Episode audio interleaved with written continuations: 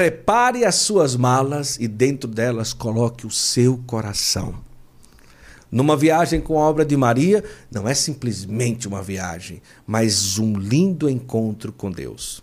Uma peregrinação é realmente isso, um retiro que você vai para ter uma experiência com nosso Senhor. E a obra de Maria tem esse carisma, essa oportunidade de nos levar a diversos lugares, tá certo? Então você pode escolher santuários marianos, Terra Santa, outros roteiros, fique à vontade.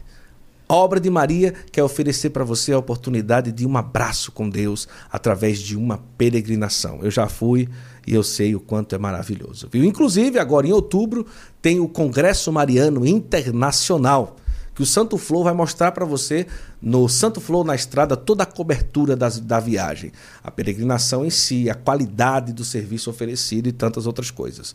Um preço muito bom, 10 mil e pouco para você ir. Imagina Fátima, Santiago de Compostela, Congresso Mariano Internacional.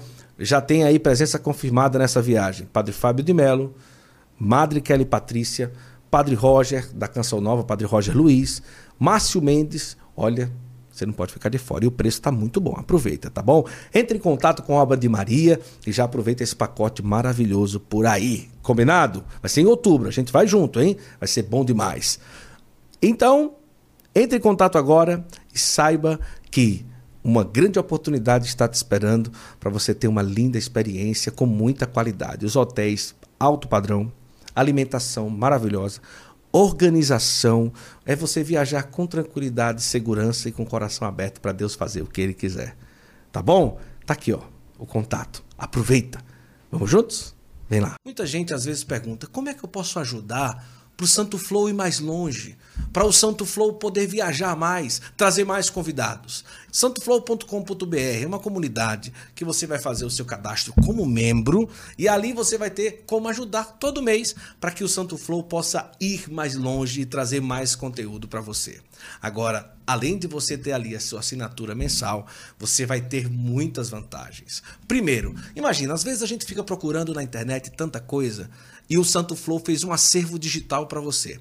São mais de 40 temas, você clica, já vai lá, escolhe o título do texto que você quer ter acesso e o Santo Flow já vai direcionar você. São diversos temas, são mais de 200 textos sobre diversos temas sobre a nossa fé católica. Depois o Descomplica Católico, são vídeos exclusivos sobre coisas da nossa fé católica. Como é que eu posso batizar uma criança? Como é que eu vou fazer para me casar? Como é que eu faço para poder colocar meu filho na primeira Eucaristia? Pode isso, não pode aquilo, Descomplica Católico.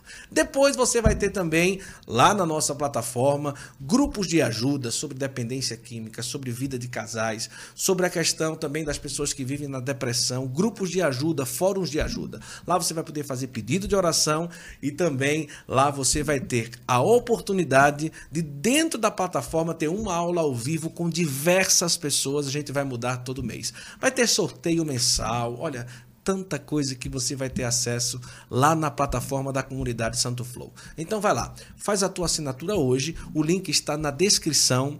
Você vai pagar aí R$ 27,90 por mês. Você vai ajudar o Santo Flow a ir mais longe, a gente poder viajar mais. E sabe o que é interessante? Muitas vantagens dentro da plataforma. Formação, tem vídeos, grupos de ajuda, pedido de oração. Olha, muita coisa para você que é membro. Então vai lá, conheça a comunidade Santo Flow, você vai ter a oportunidade de, além de nos ajudar a realmente custear mais viagens, mais episódios, você vai ter muitas vantagens lá dentro da plataforma, tá bom? Vem ser membro da comunidade Santo Flow, clica no link, vai lá e você vai ver como vai valer a pena. E lá a gente vai se encontrar bastante, viu? Muito bom! Estamos felizes. Comunidade Santo Flow está no ar. Seja membro, vem para cá e faz a gente voar mais longe. Deus abençoe.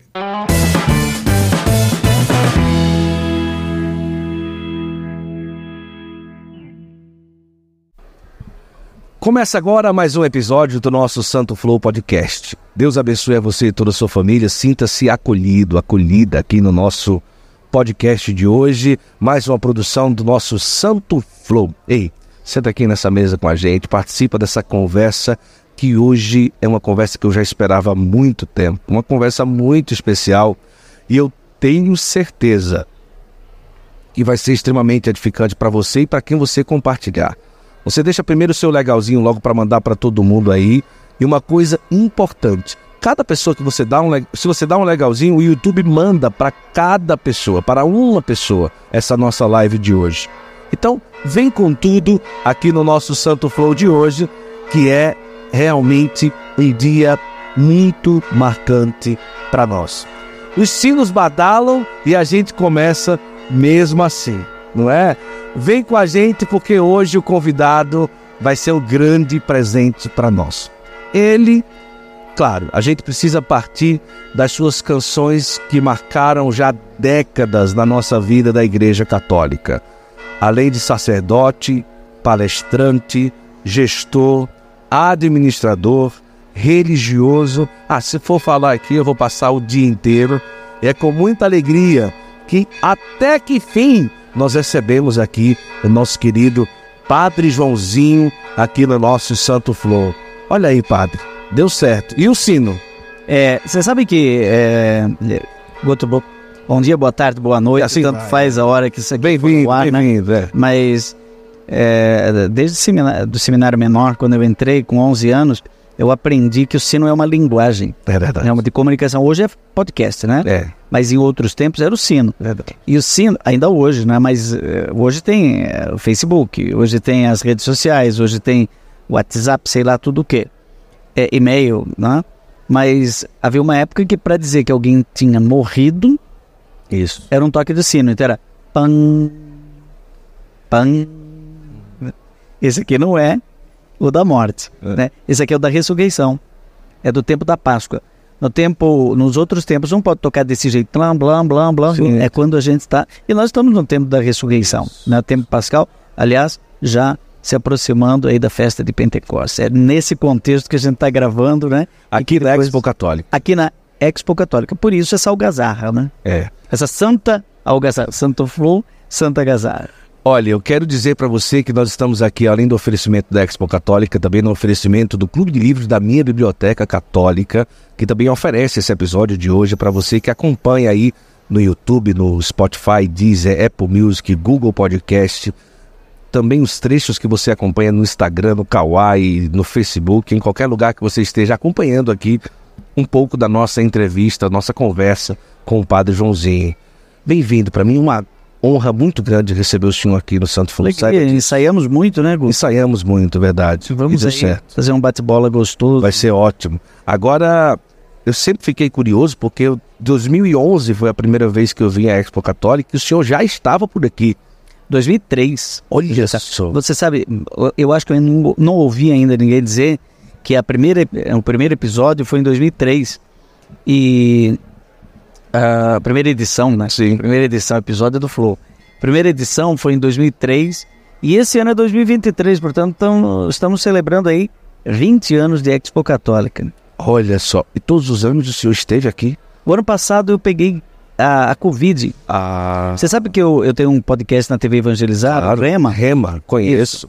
E eu fiz daqui, sem saber que estava com Covid. Hum. E você sabe que era do lado de uma, um dos expositores, aqui é legal a gente falar dos expositores, né? Da Milagros. Sim, claro. E antes... O Martim. O Martim, é. Ele vinha com incenso, disse, esse aqui é da Terra Santa e tal. Olha que cheiro maravilhoso. Eu, che... eu cheirava e não sentia nada. Falei, eu acho que ele tá me enganando. Não senti, não senti nada de cheiro desse milagros. Que milagros é esse que não tem cheiro nenhum? Depois ele veio com, isso aqui é uma mistura de ervas é, aromáticas da, da, da, sei lá da onde e nada. Aí chegou um. Eu fui levar o Frei Rogério. Você já entrevistou o Frei Rogério? Não, Pastorado Empreendedor? Ainda Tem que entrevistar o Frei Rogério. Olha, Era ele que eu estava entrevistando. Ah, e eu levei ele em casa. Né? E ele não pegou a Covid naquele momento. Eu não sabia, mas fiquei isso muito su super cismado. Daí passei na farmácia, positivo. Aí fiquei preso, né? Ficou não preso. pude participar. É, participei do início e meio Zacarias, assim, né? Sim. É o precursor do precursor. Bom, padre, mas que maravilha. Muito bom a presença do senhor aqui sempre. Vamos lá, vamos começar. O senhor já nasce por onde? Já nasce em família católica, padre? Sim, sou catarinense de Brusque, uma cidade ah, ali do lado de Blumenau. Onde faz essa camisa aqui? Essa, Veste sacra é? feita em Brusque. É? Terra da roupa, é, tem muita é roupa Beiros, lá, né? Beiros da Fiação Catarinense. Isso. A minha paróquia está comemorando esse ano 150 anos, paróquia São Luís Gonzaga. Um abraço aí para o padre ah, Diomar. Filho da Dona Glória, seu Samuel, o primeiro filho é, de três, né? As outras duas são duas meninas. Meu pai viveu 51 anos e eu tenho 59. Estou com prazo de validade vencido. meu pai não me viu padre. Ah, Você sabe, eu nem sei se eu já contei isso. Meu pai tinha câncer na boca e hum, eu tinha acabado de escrever o primeiro livro. Não era padre ainda. Isso foi em 1989 que eu escrevi o primeiro livro. Com o apoio de quem? Do Padre Léo. olha, Sabia disso? Primeiro retiro na minha vida foi em Londrina para músicos e eu transformei num livro. O retiro também com o estímulo do Padre Léo. Nós somos da mesma turma, né? Sim. É, e ele viveu 45 anos, né? eu estou com 59. E o, também o primeiro disco, né? também gravado junto com o Padre Léo, um disco independente, naquela coleção Louvemos o Senhor. Sim. E eu levei esses dois, essas duas obras, né, para casa e depois acompanhei meu pai até abril, quando ele veio a falecer de 90. E eu fiquei padre em 92, na congregação dos padres Sagrado Coração de Jesus. De lá para cá já foram 60 livros. Eu vou completar 60 anos e são 60 livros. É, traduções, né? Várias traduções do Papa Francisco, nome de Deus é Misericórdia, Pai Nosso, Ave Maria, agora outro. é, é, recentemente eu traduzi outro livro, tudo pela editora Planeta, e onde também tem alguns, algumas publicações, A Verdadeira História da Virgem Maria, é a minha, foi o último livro pela Planeta. Ano passado foi o primeiro ano que eu não escrevi nada. Olha só. Meu primeiro ano depois de 30 anos de padre, né? E foram praticamente 30 discos com mais ou menos 300 canções gravadas. É impressionante. E algumas são interessantes porque é, elas estão gravadas não só em CD, hoje nas plataformas, Mas da vida. né? na vida das pessoas. Quando, esses dias eu fiz um teste, Guto, acho que foi no Nordeste. Falei, bom, sabe aquele negócio do Silvio Santos, qual é a música? Sim, claro. Mas vamos brincar de qual é a música? Eu vou dizer uma sílaba e uma nota. Eu Não vou, acredito. eu vou fazer com você agora. Vamos lá. Ixi, meu, agora pronto. É uma lá. das minhas músicas, né? Então já tá dada a dica. Eu vou dar pra você uma chance de continuar a música. Você Tá canta? Canto. Tá legal. Então eu vou, ó, uma nota, né? Mas eu não vou fazer a sílaba, eu vou complicar um pouquinho mais. Não. Eu vou só fazer a nota. Ah. Não deu, né? Não, não deu. Vai ficar difícil. Então agora eu vou fazer a mesma nota com a sílaba. Certo. Jesus. Manda teu espírito. Olha só. É. Então é muito legal. É isso, muito né? forte, né? É, essa música tem 35 anos. Meu Né? Deus. E é linda, né? Até hoje, né? Tem lugares onde eu nunca fui que eu começo. Toca, Senhor. E o povo vai. Eu não sei as estrofes de cor. O povo sabe as estrofes de cor. É muito interessante. Tem música que. Tira todo medo. Isso. Tem música que eu fiz e eu não gravei. Né? Nunca gravei. E até por pudor, assim, por achar que ela ainda não estava pronta para ser gravada, mas cantei. E o povo continuou cantando e hoje aparece como autor desconhecido. Autor desconhecido. Tem exemplo de algum ou não? Que parece que não é autor desconhecido. Só lembra essa Tão sublime sacramento, adoremos desse altar. Alguém pegou e gravou. Hã? Autor desconhecido. Ah, Fiz em Santo André ao ah, ah, gravar, e, e tem prova, porque eu tenho as fitas do Recife, sim. que durante a, não tinha ninguém cantando tão sublime, ninguém ta- cantava tão sublime. Eu, com o Santíssimo Namor, peguei tão sublime sacramento, adoramos esse altar. Pois o Antigo Testamento deu ao novo seu lugar. Depois na Jornada Mundial da Juventude ficou muito Ficou lindo lá. popular. Autor né? desconhecido da Jornada Mundial de Juventude. Tem uma, tem uma que a letra não é minha, né? É. Mas a CNBB uma vez encasquetou de fazer um, um, um Glória que fosse com métrica para poder ser cantado. E aí um padre lá de Santos, padre Primo, acho que era padre Primo Vieira, uma coisa assim é o nome dele, Monsenhor, ele, ele fez uma letra e eu fiz a melodia e a irmã Miriam também fez uma melodia, né? E outras pessoas fizeram. E a minha diz assim: Glória a Deus nos altos céus, paz na terra aos seus amados. A voz da lá ela cantou. Os que- Glória a Deus. Nunca gravei. A gente tem que tomar cuidado com esse negócio, né? Depois Alguém gravou. alguém gravou. Alguém Tem- fez o favor de gravar. Tem uma música que eu fiz, tem uma música que eu fiz um santo, que eu depois eu fiquei professor de liturgia, Sim. e com pudor, né, porque a letra não era exatamente a do missal, eu não gravei, Sim. porque dizia mil vezes santo, né? Mas eu andei cantando, né?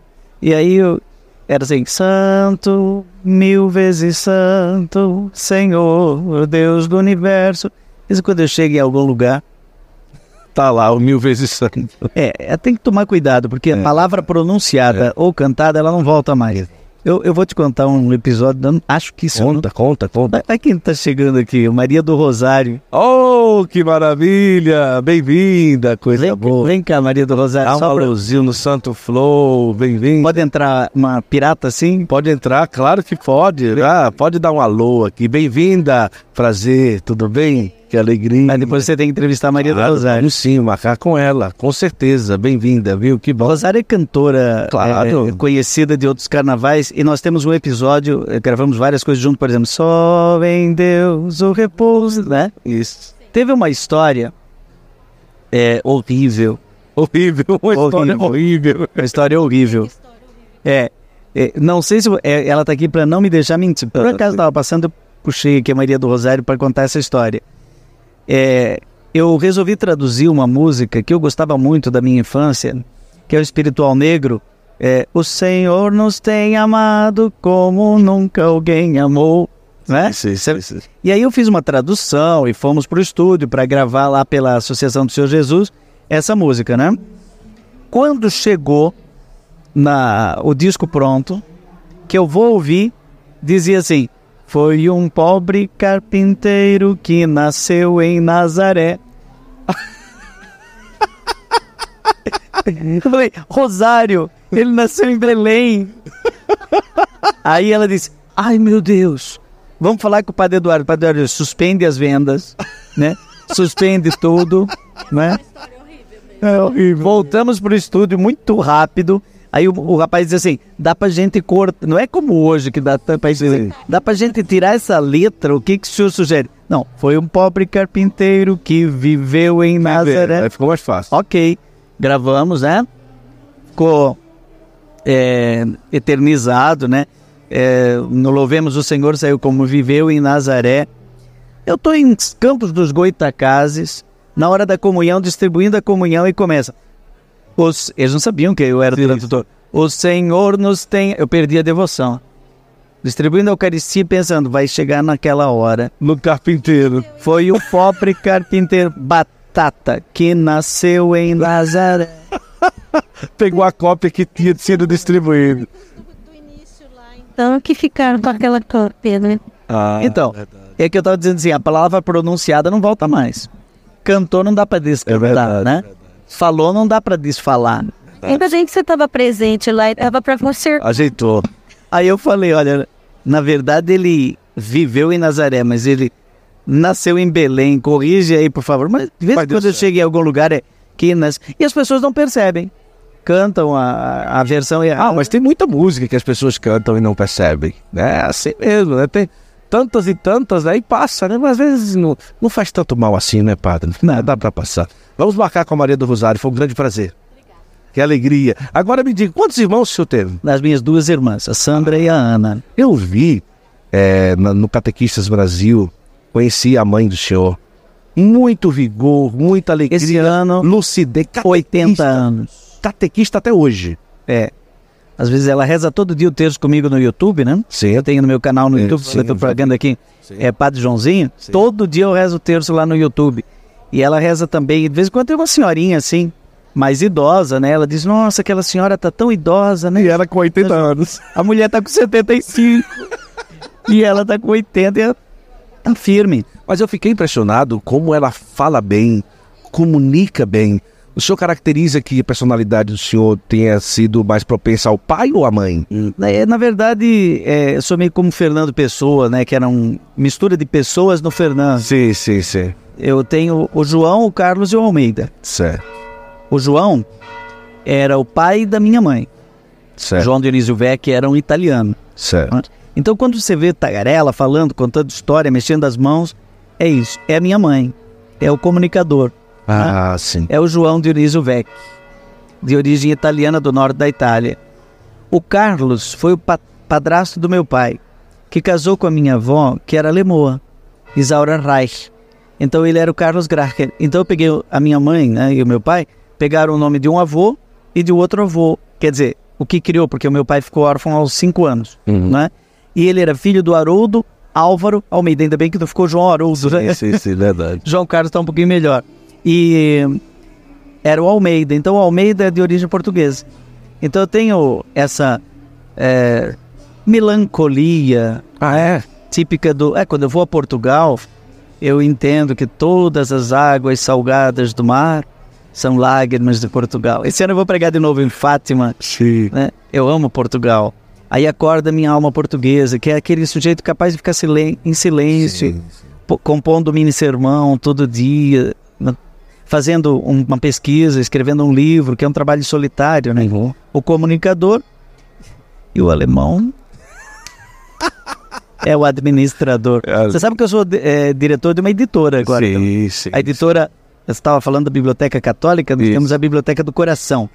É a Espiritualidade Conciliadora. Que é o-. E- Essa editora, ô Guto, ela existiu de 1930 a 1950. É editora SCJ? Editora CJ. Sagrado Coração de Jesus. É. E é, o padre Pascoal Lacroix foi o grande escritor e, e diretor dessa editora. E quando ele tinha já vendido o livro que chega para construir os seminários e, e, e formar sacerdote, ele então fechou a editora. Ele já era idoso, ali em Taubaté.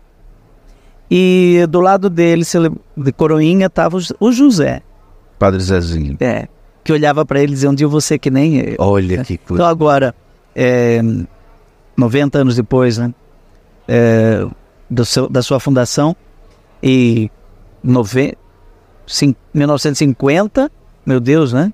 Quanto tempo fechada. É, todo o acervo dela foi direcionado para a editora Vozes. Ah, né? E o Padre Zezinho escreve esse livro, Espiritualidade Conciliadora, lançando agora aqui na Expo Católica é, para ajudar as pessoas do jeito dele, né, com a linguagem deliciosa dele, a encontrar uma maneira de superar esse tempo estranho de Sim. polarização, de raiva, de conflito, né? Então é uma Nós vamos falar sobre isso também. Agora, já de pequeno adolescente, sempre próximo à igreja, o senhor não? Sim, Sempre gostou de estudar? É, eu comecei, sempre estudei em escola pública, Certo. né? E hoje eu sou eu sou o presidente da mantenedora das nossas obras educacionais, Olha Todas. só. Olha, né? mas eu não estudei nelas. olha só. nem mesmo no colégio da minha cidade. Em escola pública. Escola pública até entrar no seminário. Certo. O, a escola básica Dom João Becker, em Brusque, sempre foi uma maravilha. Depois Feliciano Pires. E ali eu já aprendi, comecei a aprender a tocar violão certo. com nove anos. E com dez anos eu tocava na missa sozinho. E aí o meu professor, o Edmundo Belli, ele disse assim: Olha, você fez seis meses de violão e aprendeu o Lá maior, o Ré maior, o Mi maior, mas agora no segundo semestre vai ser a pestana e seu dedo é muito pequenininho, né? Então sugiro que você dê um tempo e tal, para ter o dedo crescer um pouco mais. Aí eu entrei no seminário e comecei a dar aula para os outros e fui aprendendo so- sozinho. Depois aprendi violão clássico, né? E nessa do violão clássico, é, faz pouco tempo que eu percebi. Isso aqui é uma coisa curiosíssima, que o meu dedo era pequeno, não é? Mas cresceu. Cresceu mesmo. É, só que cresceu mais na mão esquerda, que eu uso todos os dedos para para Porque na mão direita. do que na mão direita. Olha que coisa curiosa. Que eu é percebi. maior mesmo. Alongou. Não é interessante? Olha aqui, ó. Esse não usa. Esse daqui é o que eu mais uso para so, pra solar.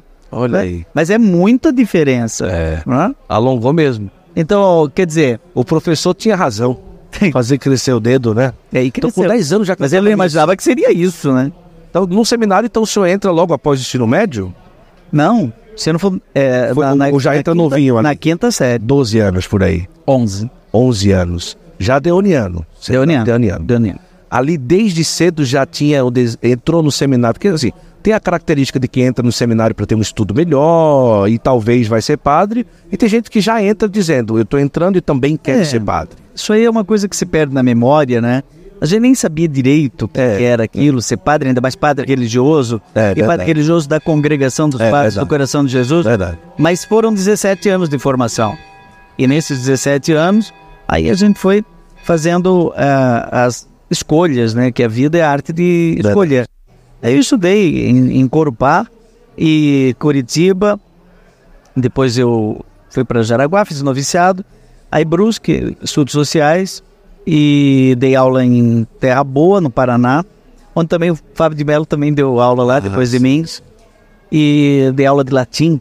Olha, Acho engraçado hoje quando algumas pessoas dizem assim: ah, a missa devia ser em latim e tal, mas não fala, não escreve, não conhece latim. Eu fui professor de latim, estudei latim 10 anos da minha vida. olha. Desde, desde a sexta série estudando latim. Grego, né? Grego, latim, inglês, francês, tudo isso fazia parte natural. Teatro, né? Eu fui ator com 11 anos de opereta, cantando. Depois eu fui autor de opereta, várias operetas eu escrevi Olha ainda na adolescência. Eu compus a primeira música acho que aos 13 anos de idade. Já a música religiosa, É, mas o senhor não tem nem ideia qual que era, né? Nem Tem. Tinha, tem. tenho, mas eu naturalmente jamais vou gravar. Era, por quê? não sei porquê. Era uma Como música, que era? era uma música que dizia assim: a luz e as trevas opostas estão, mas o que são elas, amigas não são. Amiga das trevas é a escuridão, mas luz o que levas leva um bom coração. Por isso, ó bom Deus, das trevas tirai-nos, levai-nos à luz, e as luzes, ó dai-nos. Era isso, não, gravou? Você sabe que quando terminou a oitava série, nós fizemos uma homenagem ao seminário de Corupá, e aí eu fiz uma música que dizia, que dizia, Olha ali. agora tem, tá animado aqui agora do lado. Mas não tá falhando, não. A, Ali, ali tá saindo tudo direito. Expo Católica é isso. É. né? Cada, cada Como é que se meta chama? Uma, uma, uma algazarra santa, É né? uma Santa Algazarra. Tem o Santo Flow, né? Tem a Santa Algazarra. Então, Ali em Corupá. é. Aí, ah, depois de três anos, ah, a música dizia assim. Agora, como é que vamos? Vou lembrar. Por três anos, muito alegres, neste muito fraterno lar, convivemos e estudamos com os colegas a cantar. Não foi fácil esta batalha, mas alguém nos ajudou.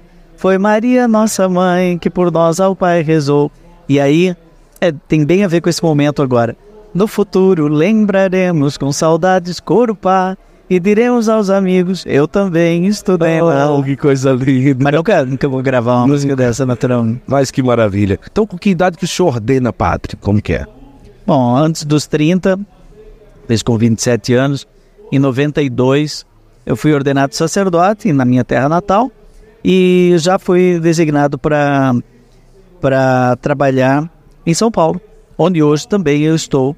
Eu tenho certeza que durante todo o seminário, sempre cantando, sempre compondo, sempre também nessa linha durante todo o tempo de seminário. de- Não, cantando não. Não? Não, não. Para cantar veio muito mais tarde. Eu gravei, só. eu entreguei muita música para outros gravarem. Eu, eu, eu, eu achava que a minha vocação era era ser ah, simplesmente compositor. Ah, Depois é que as pessoas foram me dizer, mas não dá para o senhor mesmo cantar a sua música. Conheço um coração, por exemplo, né? E outras músicas. Acho que os dois, três primeiros discos eu não cantei. não entendi. Aí quando eu comecei, eu pensei, olha, não interessa tanto ser a minha melhor voz do mundo, mas é, é nessa, é essa que Deus me deu. Não, mas a voz delícia, que é isso.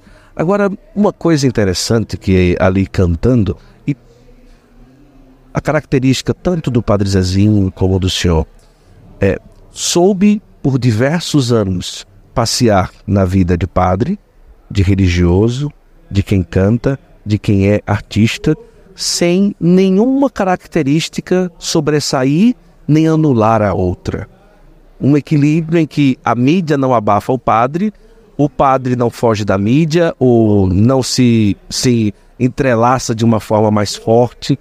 É, Como o senhor caracteriza esse caminho de ter conseguido, falando pelo senhor, você não pode falar pelo Padre Zezinho, mas no caso do senhor, assim, de ter conseguido passear por todas essas frentes com equilíbrio? Lá em Curitiba, outro dia, um padre eh, me apresentou a padroeira da paróquia dele, que é Nossa Senhora do Equilíbrio. Sim, Existe. sim, né? Eu fiz até uma música sei, né? é, para Nossa Senhora do Equilíbrio. É, hoje eu vejo que o Sagrado Coração de Jesus é equilibrado.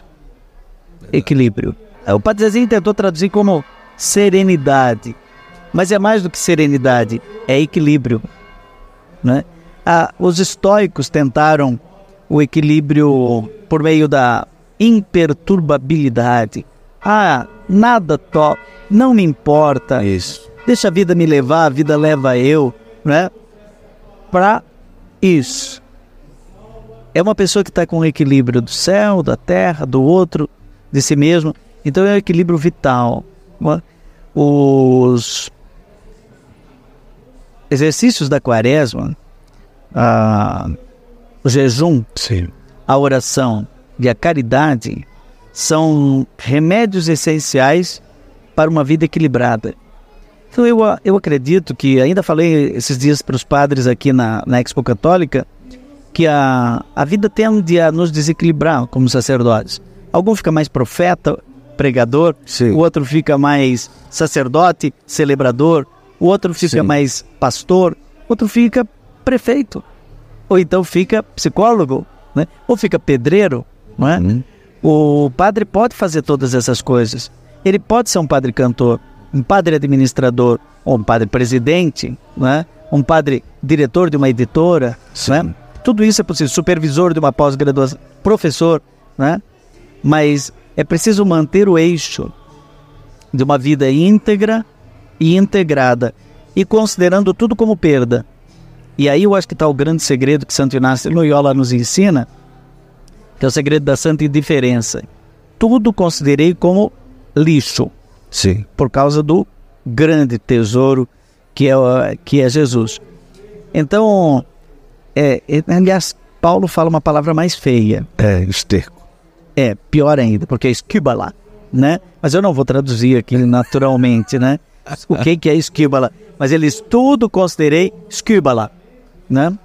Por causa do... É aquilo que vai fora mesmo, se você toca e dá descarga. E Jesus disse mais ou menos a mesma coisa, de maneira mais polida, disse assim, olha, no final de tudo, olhe para aquilo e diga assim, somos servos inúteis, né? Fizemos o que deveríamos ter feito.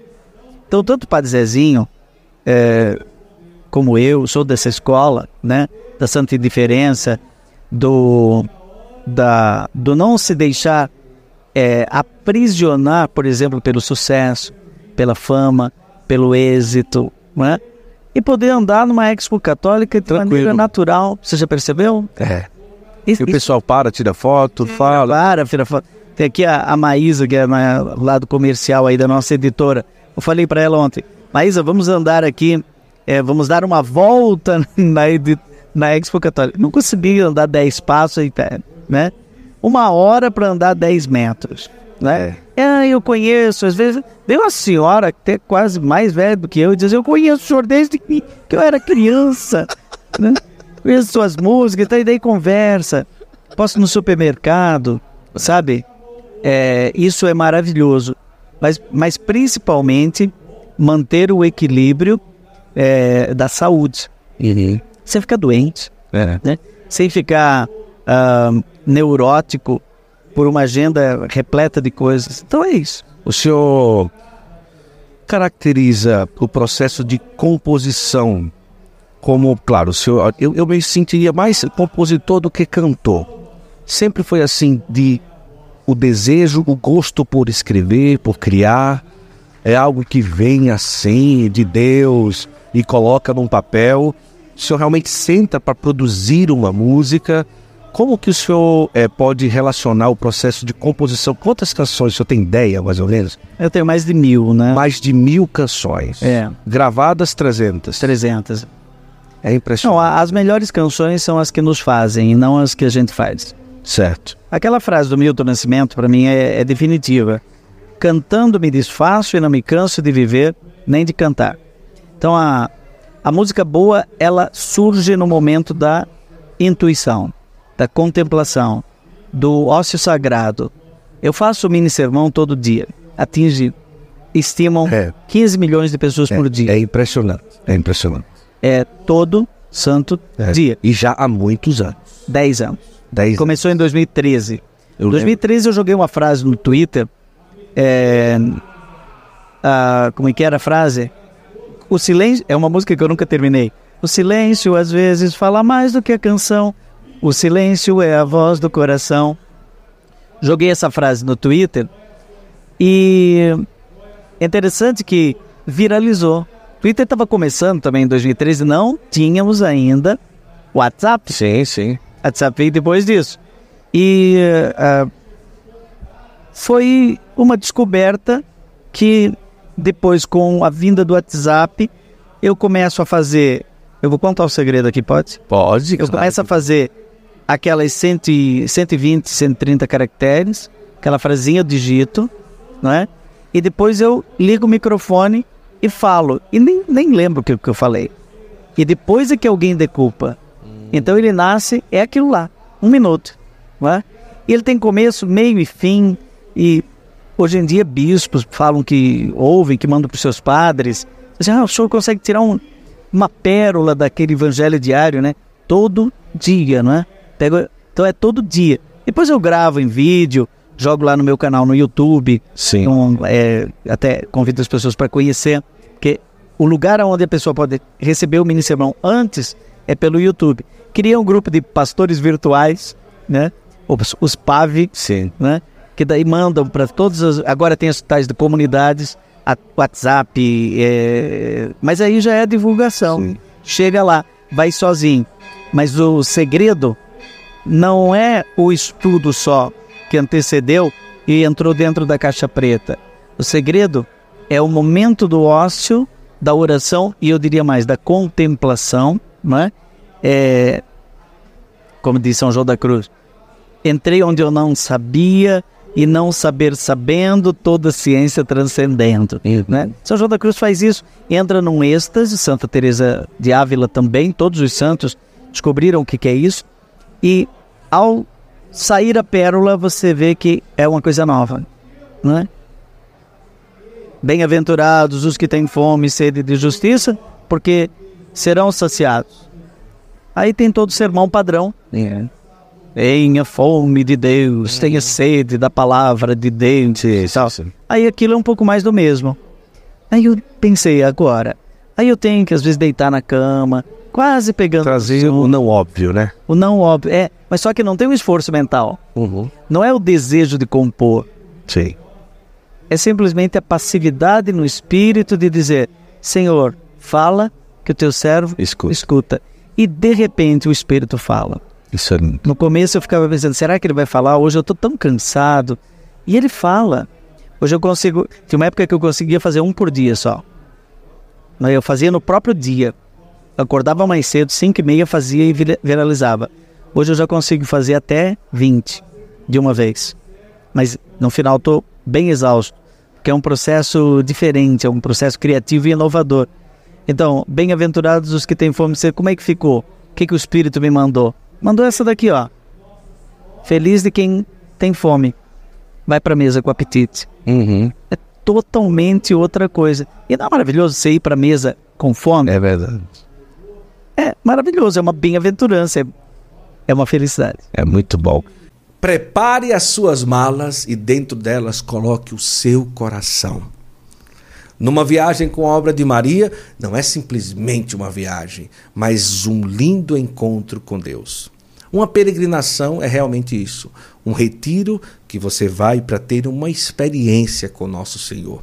E a obra de Maria tem esse carisma, essa oportunidade de nos levar a diversos lugares, tá certo? Então você pode escolher santuários marianos, Terra Santa, outros roteiros, fique à vontade.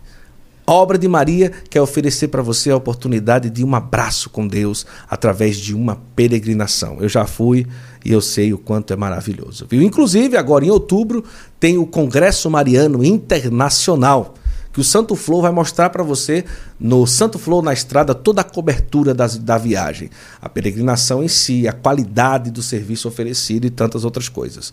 Um preço muito bom, 10 mil e pouco para você ir. Imagina Fátima, Santiago de Compostela, Congresso Mariano Internacional. Já tem aí presença confirmada nessa viagem. Padre Fábio de Melo, Madre Kelly Patrícia, Padre Roger, da Canção Nova, Padre Roger Luiz, Márcio Mendes, olha, você não pode ficar de fora. E o preço está muito bom. Aproveita, tá bom? Entre em contato com a Obra de Maria e já aproveita esse pacote maravilhoso por aí. Combinado? Vai ser em outubro. A gente vai junto, hein? Vai ser bom demais. Então, entre em contato agora e saiba que uma grande oportunidade está te esperando para você ter uma linda experiência com muita qualidade. Os hotéis alto padrão, alimentação maravilhosa, organização, é você viajar com tranquilidade, segurança e com o coração aberto para Deus fazer o que ele quiser. Tá bom? Tá aqui, ó, o contato. Aproveita. Vamos juntos? Vem lá. Eu queria tocar no assunto um pouco da congregação, que os deonianos sempre me, me chamaram a atenção por uma característica que talvez as pessoas já, tivesse, já tenham comentado, mas é uma coisa que eu quero trazer aqui. De uma força que a congregação tem de levantar pessoas e frentes diferentes, né? Comunicação, o próprio trabalho, a devoção ao coração de Jesus e tantas outras coisas. Mas é uma explosão aqui, principalmente no Brasil. A gente pega ali o Padre Zezinho, a gente pega um Padre Joãozinho, a gente pega o Padre Fábio de Mello, a gente pega o Padre Léo, Padre Juarez, o Padre Juarez, não é? Fre padres e frentes diferentes. Alguns ficaram, alguns tiveram que sair um pouco ou mas beberam dessa água. Isso, deixaram o coração e, e, e foram. Tem um padre DJ. Um padre DJ. Padre Rômulo. E, e tantas outras coisas. É, a quem a gente pode atribuir essa característica específica da congregação? Ela é, é meio que tipo assim. Não deixou o gesso prender aquilo que poderia explodir, não é? Ou ao mesmo tempo é próprio do, do coração de Jesus ter uma presença abrangente das coisas, não é? Não só territorial, ou nessa casa, ou nessa província, ou nesse lugar. Vou fazer uma homenagem aqui ao meu orientador do mestrado, certo. Padre Libânio. Hum. É, saudosa memória, está lá no céu e agora ele já não pode mais retrucar, né? Sim. É lá do céu. Reza aí, Padre Libânio. em Belo Horizonte, lá na Hoje Fage, ele me orientando e com os outros é, ele dizia assim: Olha, o Padre Joãozinho, apesar de carismático, até que ele é inteligente. Ele era irônico desse tipo, né? Que ele é... Até que ele é inteligente. Aí um dia eu pensei, eu vou retrucar essa daí. Ele não vai ficar, não vai ficar sem resposta não. Aí um dia na orientação ele disse assim: Olha aqui, eu acho admirável que você, sendo inteligente, sua tese, sua Sim. dissertação está praticamente pronta. É, por que, que você não ficou jesuíta? Aí eu falei: Olha, padre, nós, deunianos, padres do coração de Jesus, nós temos tudo que um jesuíta tem e um pouco mais. Ele falou: Não, como assim? Porque para eles o mais é o magis. Sim. Jesuítas, desculpem pelo que eu vou falar. O magis, né? É a mística do mais. Tudo para a maior glória de Deus. Um pouco mais que um jesuíta? Eu falei: Sim. Vocês não são SJ? Sim, nós somos SCJ. Você está querendo dizer que nós não temos coração? Eu falei, eu não falei nada. É o senhor que está falando. eu acho que os jesuítas têm um coração imenso. Sim. Inclusive eles que é, pastoreiam o apostolado sim. da oração no Brasil e no mundo. É verdade. Não é? E eu estudei depois na Gregoriana aos cuidados dos jesuítas, lá com o Padre Félix Pastor, também em Roma. Mas a, o nosso fundador, Padre Deon, ele era um jesuíta com coração, né? Era um jesuíta do Sagrado Coração de Jesus. Uh, não era jesuíta, mas fazia retiro de Santo Inácio sim, todo, sim. todo, todo sim. ano.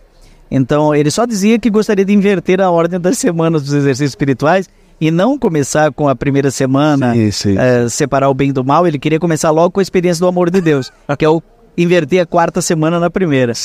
Então o que acontece? Nós somos herdeiros dessa desse carisma de um, de um padre francês, filho de uma família muito rica, que deixou tudo para se tornar sacerdote, fez três doutorados em direito civil na Sorbonne, em direito canônico, filosofia e teologia, né?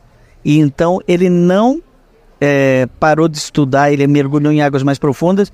E quando ele tinha terminado tudo, sabe onde ele foi trabalhar? Hum, Numa escola de periferia, olha só. uma escola pública, e viu que aquela criançada é, não tinha estudo que chega.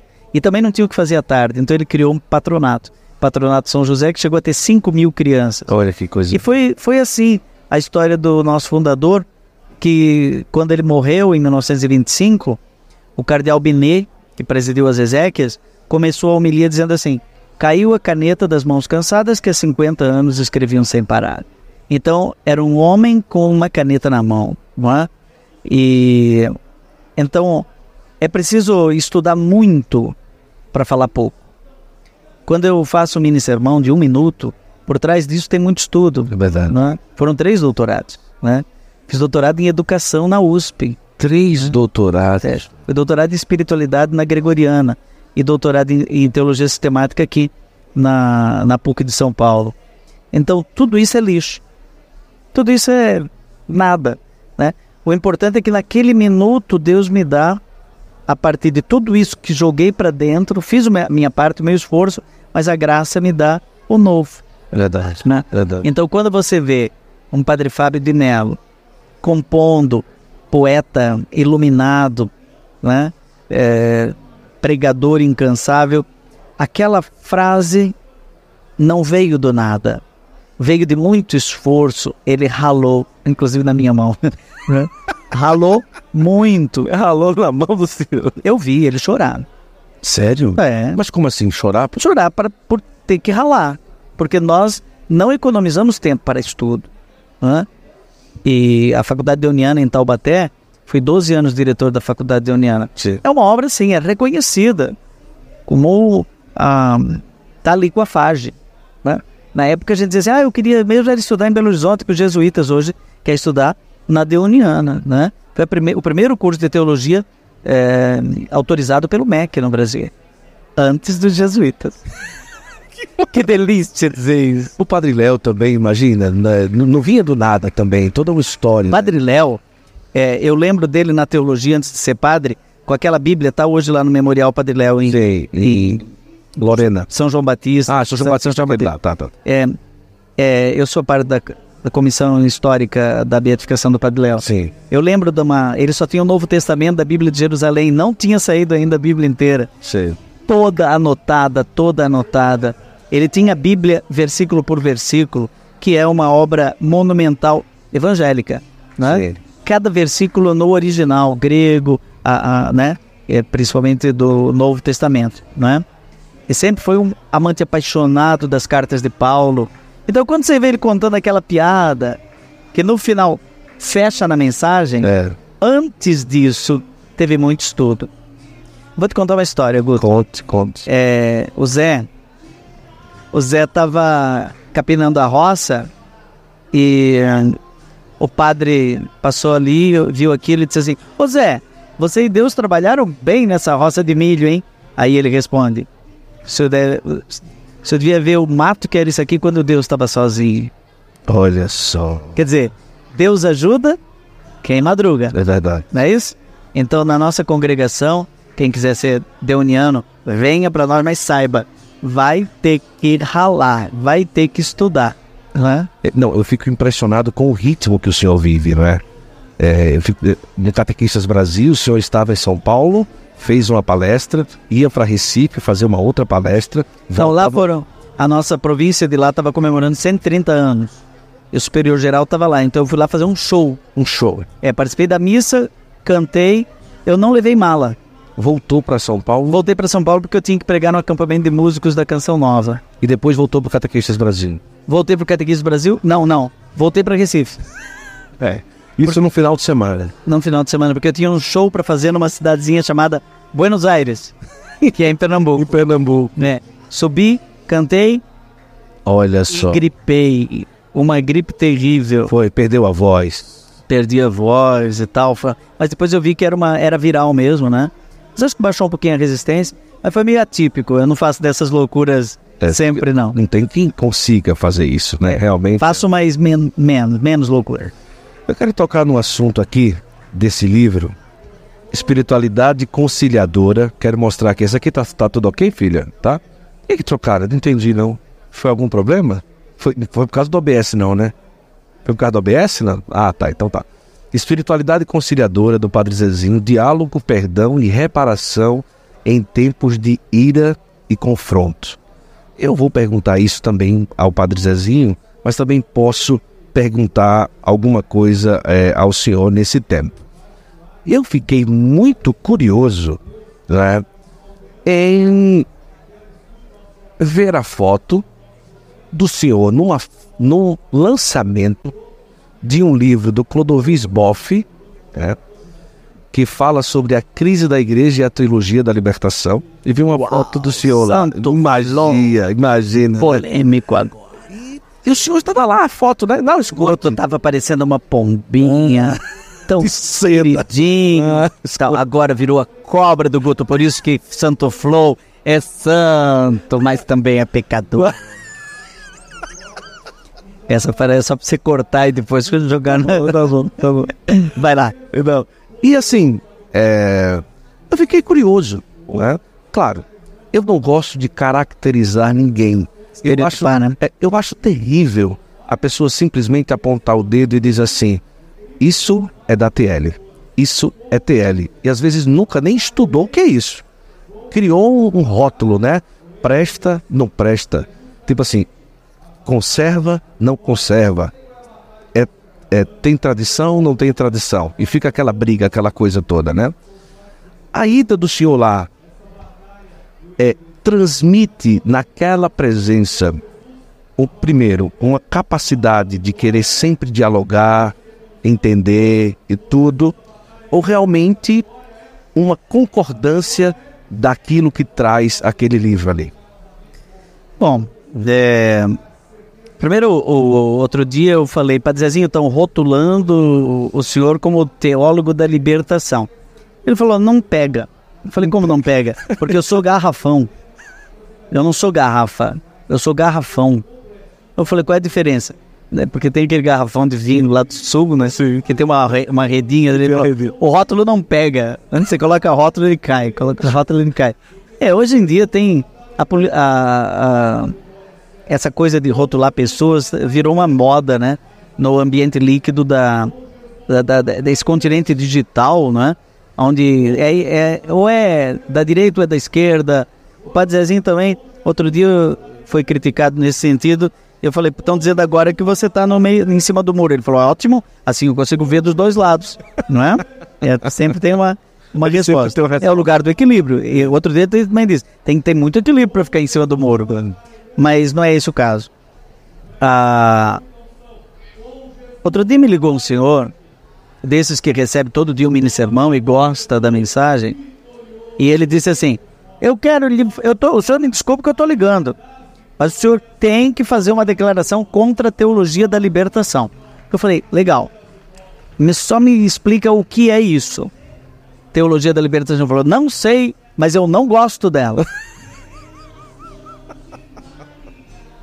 falei, mas aí ficou complicado, né? Porque talvez o que você está falando não é o que eu estou pensando. Meu tio era ateu, né? Já faleceu irmão do meu pai. E professor universitário na, na Universidade Federal de Florianópolis. Eu chamava ele de Tutu, tio Rufino. E um dia, eu ainda era jovem, aprendiz de teologia, eu falei para ele: Tio, eu descobri uma coisa, que eu também sou ateu. Ele falou: Não, você não pode ser, porque você é que tem que levar a gente para o céu. Eu falei: Ah, o tio acredita no céu? Mais ou menos. Mas se existir, eu tenho pelo menos alguém lá dentro para me levar. Aí eu falei assim: eu sou ateu do, do Deus que está na cabeça do tio. Porque esse Deus aí não é o meu. Não é? O Deus dele era um estereótipo de Deus, era um ídolo. Né? Então muita gente não sabe o que é a teologia da libertação. Aliás, eu li, eu não vou dizer o nome. Certo, vai lá. Né? Eu não vou dizer o nome. Mas eu li no Instagram de um amigo meu um elogio tremendo ao livro do Leonardo do, do Clodovis Boff. Um elogio rasgado. Alguém realmente tinha que falar isso. Ainda vou ler. Ele falou. Como assim? Não li e gostei. E tem aquele que diz assim: não li e não gostei. Não, peraí. Não, não, né? Vamos estudar um pouquinho. Então, eu fui ao lançamento primeiro pelo carinho que eu tenho com a Aliança de Misericórdia e o imenso amor deles aos pobres, principalmente os mais pobres dentre os pobres. De modo especial, o Padre Leandro, que é meu amigo pessoal, não é? E que tem uma mente sincera, uma busca honesta pela verdade. Depois, eu fui pelo carinho imenso e respeito monumental que eu tenho para com o Frei Clodovis Boff. Ele é um, um dos maiores teólogos do Brasil, da América Latina e talvez até de um dos maiores teólogos vivos hoje, não é? e que eu conheço muito bem a obra dele. Ele é um dos nossos professores aqui na pós-graduação em Mariologia, sabia? Olha só. Ele é professor, inclusive membro da nossa Associação Brasileira de Mariologia.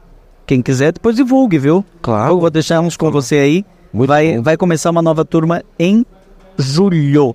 Mas ele sim é, se exilou lá no Acre Acre. para terminar a trilogia de livros que ele considera o final da vida dele, que é o livro do sentido. Já tem um ou dois é, publicados pela Paulus e falta o terceiro, e aí ele vai considerar que está terminado. E no meio disso, ele aceita escrever as suas confissões. Não tem as confissões de Santo Agostinho? Tem agora as confissões de Santo Clodovis, né? Aonde ele reconhece os erros dele. Certo. No fundo, o livro é uma retratação pessoal, porque o Clodovis errou sim. Então, no final, eu falei ao Padre Leandro, e ainda vou dizer o Fre- Frei Clodovis, mas estou dizendo aqui pela primeira vez em, de maneira gravada, num programa relevante que vai ficar eh, registrado, que eu tenho um- uma gratidão e, e duas suspeitas em relação ao livro. A gratidão. Frei Clodovis, com o Padre Leandro, presta um serviço de colocar inteligência num debate que estava burro. Certo. Sou contra ou sou a favor? Essa polarização é burra. E Deus nos fez gente inteligente. Nós somos imagem e semelhança de um Deus criador e nos fez criativos, inteligentes, capazes de, tabular um, um diálogo assim. Outro dia, nessa cadeira aqui, estava o padre José Eduardo, Isso. não é? Ontem mesmo. É, e eu passei, vi, e eu abracei, e é, eu ah, reconheço a imensa inteligência, erudição e serviço à igreja desse sacerdote que estava lá. E fez sua apreciação extremamente positiva. Ele leu Isso. e gostou, né? E eu já li, devorei o livro duas vezes, principalmente da página 50 à página 60, aonde o Clodovis eh, fala sobre um método, né? Mas as, as duas suspeitas estão ali, naquele miolo do livro, não é? O Frei Clodovis, na década de 60, mas principalmente no início da década de 70, e até mais ou menos 1980, ele vai para a Bélgica e faz o doutorado dele sobre o método. E ele chegou à conclusão de que teologia da libertação não é mais do que um novo modo de fazer teologia. Fazer teologia a partir do compromisso com os pobres, não é? E esse método é ah, praticamente o ver, julgar e o agir. Sim. não é? E a mediação socioanalítica é o primeiro nível, a mediação hermenêutica é o segundo nível e a mediação teológico-prática é o terceiro nível. O problema é que esse não é o método intuído pelo pai da teologia da libertação, que é Gustavo Gutierrez, que ele critica no livro dele. Entendido. Porque, para Gustavo Gutierrez, os três níveis epistemológicos, é que eu vou falar rasgar, teologia rasgar, entenda quem quiser. Os três níveis epistemológicos da sociologia, da filosofia e da teologia são autônomos, têm uma epistemologia própria. Sociologia não é teologia. Então, a teologia da libertação, na sua origem, utiliza, por exemplo, a- o livro Teoria da Dependência de Fernando Henrique Cardoso e Falqueto, que eram professores da USP, que viam que a, a dívida externa das nações estava provocando uma dependência. Então, o desenvolvimento era um engodo né? E Paulo VI percebeu isso também na Popular Progresso e falou: não, não é desenvolvimento assim, co- econômico só, é desenvolvimento integral. aí também a teologia da libertação começou a falar de libertação integral. Ela mesma foi se corrigindo, né? Ela não nasceu correta, 100% correta. Ela foi se corrigindo. E o, o primeiro, primeiro, eu fico só no primeiro nível, né? Sim. Foi assumido pelo Clodovis Boff no livro dele, que seguiu a tese de doutorado, Teoria, teoria do, eh, Teologia do Político e suas mediações, como um primeiro ver que seria neutro, porque é o é ver da sociologia. Gente, isso não existe nem para sociologia. A- Nem a sociologia acredita que não dá para fazer juízo de valor. Você olha com a cor dos seus olhos, com a, com a lente dos seus óculos, né? A vida tem a- as cores que você pinta. Então, o Clodovis ali diz o seguinte: a teologia moderna, não só a teologia da libertação, corre o risco de perder o referencial da fé Isso. o olhar da fé, né? E se perder, a crítica dele está correta. Essa minha é suspeita, mas não está fazendo crítica. Ele diz que não, lá.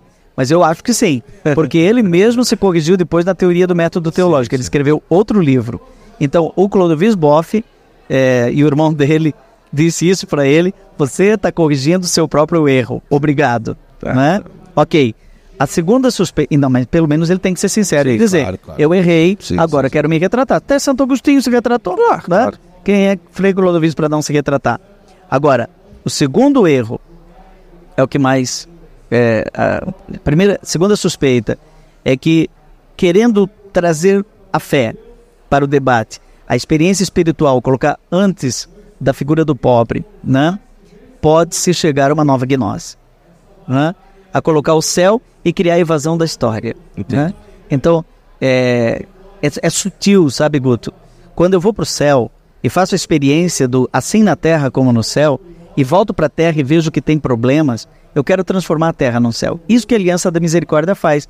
Quando ela tira um, um morador de rua e dá dignidade, ela está promovendo a salvação e não só fazendo assistência social, né? Porque ela vê naquele pobre a figura de Jesus. Sim. Então aqui tem uma noção de sacramento que acho que o, o, o Clodovis pulou. A noção de sacramento que hum, a presença de Deus está na Eucaristia, o ponto mais alto, a fonte de tudo, mas também está na, na, na igreja reunida, no batizado, é, no irmão pobre. Eras tu, Senhor.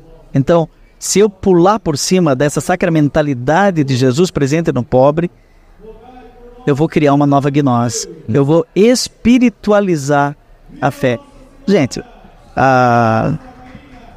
o Frei Clodovis, ele, ele não espiritualiza. Tanto que no final, quando disseram para ele lá no lançamento, é por que, que o senhor abandonou a teologia da libertação? Ele falou, não abandonei. Eu só estou lavando a criança. né? Mas eu não vou jogar a criança fora. Eu vou... É a menina que está com ferida, que está prostituída, que está machucada e sujinha. Então lave a criança. Mas na hora de jogar a água fora, não joga a criança fora. Então, não vá com tanta pressa fazer o juízo de que o Frei Clodovis Boff jogou fora toda a teologia latino-americana. Aliás, não é teologia da libertação, é teologia latino-americana. A teologia da libertação é uma forma de teologia latino-americana. Ninguém vai dizer que o Papa Francisco é adepto da teologia da libertação. Ele é da teologia do povo. Ninguém vai me dizer que o Luís II é da teologia da libertação, é de uma teologia raneriana, uruguaia, mais próxima da teologia argentina do que da teologia brasileira. Então, a teologia peruana do Gustavo Gutierrez é diferente da teologia do Leonardo. Os dois brigam, não concordam. Por exemplo, não há é, análise marxista na teologia do Leonardo Boff. Não, como que um franciscano não vai, vai, vai admitir o conflito? Eles são feitos para paz, não é? Então, ah, é isso que eu penso, né? Acho que eu pronto falei. Santa Flor. Vamos lá. Eu, eu ainda vou tocar aqui. Eu tenho umas- algumas três coisinhas ainda para perguntar para o Padre Joãozinho. Mas aqui eu quero presentear aqui o Padre Joãozinho. Primeiro aqui com essa, esse presente aqui que a minha Biblioteca Católica mandou para o senhor. Posso abrir? Pode, fique à vontade. É, que é um devocionário sensacional a São José, com diversas orações tradicionais, orações também que não são muito conhecidas, orações caras, e diversas orações do povo de Deus, né? da história do povo de Deus, orações para o dia a dia. É um devocionário para o dia a dia. Você pode Olha aí, ó, Maísa, temos que fazer capa dura também aqui. Aqui, ó.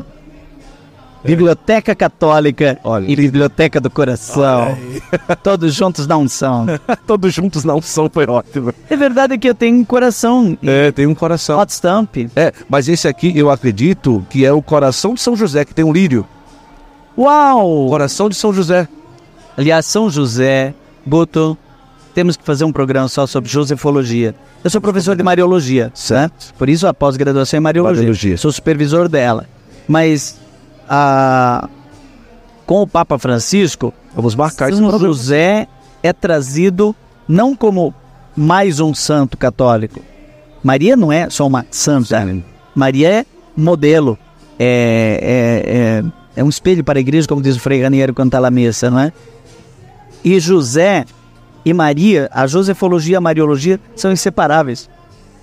Porque José é, é modelo da paternidade na Sagrada Família. Verdade. né? E aí, se fôssemos falar de São José, agora a gente não para mais, o Para mais. termina. Olha, você pode ter o plano anual que você vai ter acesso a um livro todo mês, a um box todo mês da minha Biblioteca Católica, da MBC.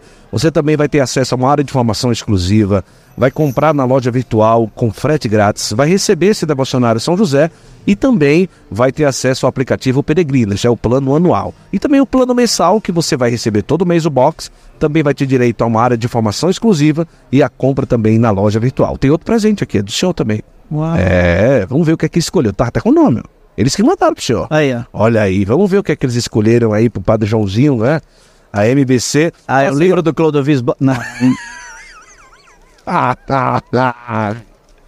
Vamos ver o que é que eles escolheram aí. Nós Olha. podemos fazer um programa só sobre esse livro do Clodovis. Vamos sim, vamos sim. Trazer o Padre Leandro. Trazer o Padre Leandro. Vamos fazer. Muito Ó, já, já tem dois prometidos aí, viu? Vamos, vamos marcar. Vamos Olha, acampar lá em Taubaté qualquer dia e fazer É. um monte.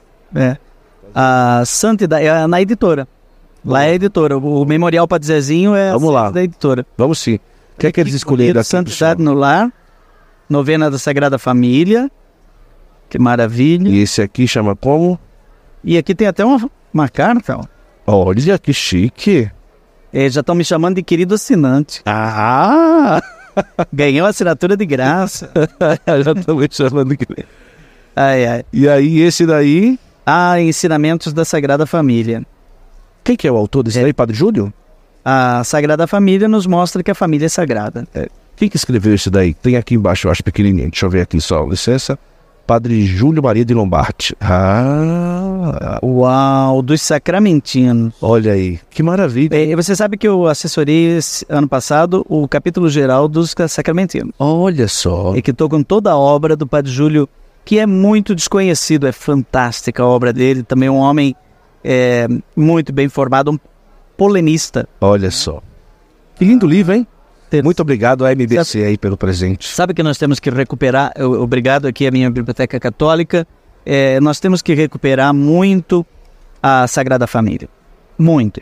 Porque é, na Mariologia, quando se declarou em 431, no Concílio de Éfeso, que Maria, Mãe de Deus, também foi olhando para o templo de Ártemis, uma Sim. deusa mãe.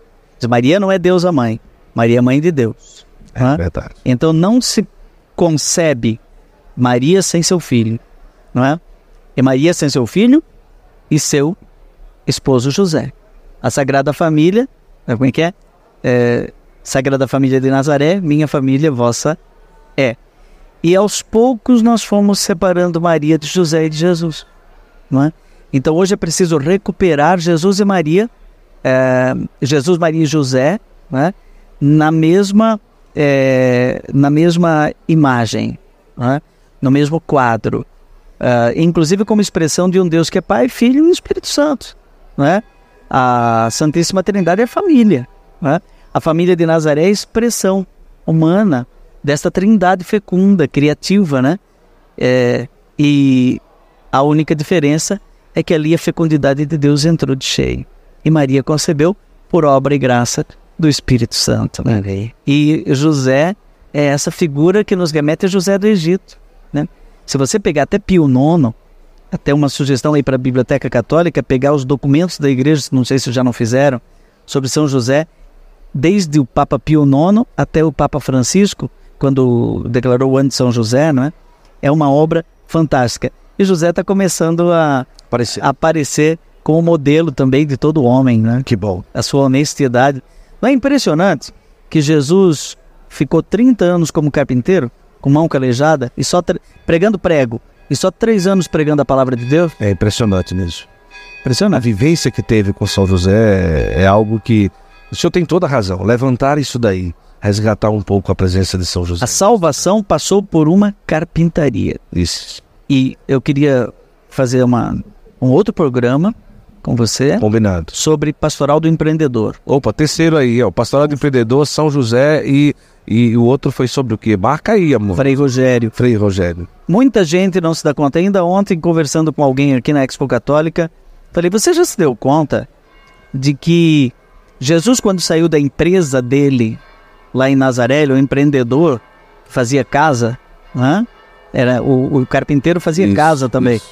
Ele saiu e foi para Cafarnaum. Quem que ele encontrou? Pedro, Zebedeu, que eram sócios e tinham empregados. Portanto, ele, ele chamou os proprietários de uma empresa de pesca para formar o primeiro núcleo da igreja. Ele não pegou desempregados, ele não pegou desocupados, ele pegou empreendedores. E esse Pedro tinha um irmão que era sócio, que se chamava André. E o Zebedeu tinha dois filhos, que era Ju- eh, João e Tiago. Veja, ficou depois o, o Zebedeu, devia ter São Zebedeu, né? Eu acho que eu nu- nunca vi São Zebedeu. Mas ele foi todo mundo seguir Jesus. Zebedeu ficou pescando peixe, tentando ajudar a manter aquele pessoal que estava pregando a. A partir de hoje sereis pescadores de homens. E Jesus deve ter ido para um cantinho e dizer assim: Tudo bem, Zebedeu, É, posso levar seus sócios? Foi assim é verdade. né? Jesus começou tudo numa empresa. E aos poucos a igreja católica, que sempre foi empreendedora e apoiou o empreendedorismo, esqueceu isso. E muitos empreendedores se sentem na igreja como ovelhas sem pastor, como se a igreja não gostasse deles. E como se lucro fosse pecado. Não é? Lucro é o sinal da santidade de uma empresa, de um empreendedor. Tem que ser lucrativa. A saúde de uma empresa é feita por lucro. Fecha aspas, doutrina social da igreja. Isso está na doutrina social da igreja. Estou dando spoilerzinhos aqui para Daquilo você. que nós vamos gravar. Spoiler daquilo que nós vamos fazer. Eu tenho aqui uma, uma consideração. né? Passa bastante gente aqui nessa cadeira, né? Ainda estamos no começo, vamos fazer ainda dois anos, já foram, foram mais de 110 episódios. Né? E passa gente de todos os pensamentos, linhas de pensamentos. É um espaço plural. É, é plural, extremamente. Eu não. é, apesar de ter as minhas próprias convicções, mas eu tenho a alegria de conversar com as pessoas, né? E tudo.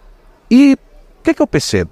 Quando eu pego uma garrafa de vinho né, e ponho um rótulo, ali eu não tenho possibilidade de mais nada estar dentro daquela garrafa. Eu não posso misturar ali um vinho com um pouco de água, nem colocar um vinho branco com um vinho tinto e tal, não sei o que, o tudo.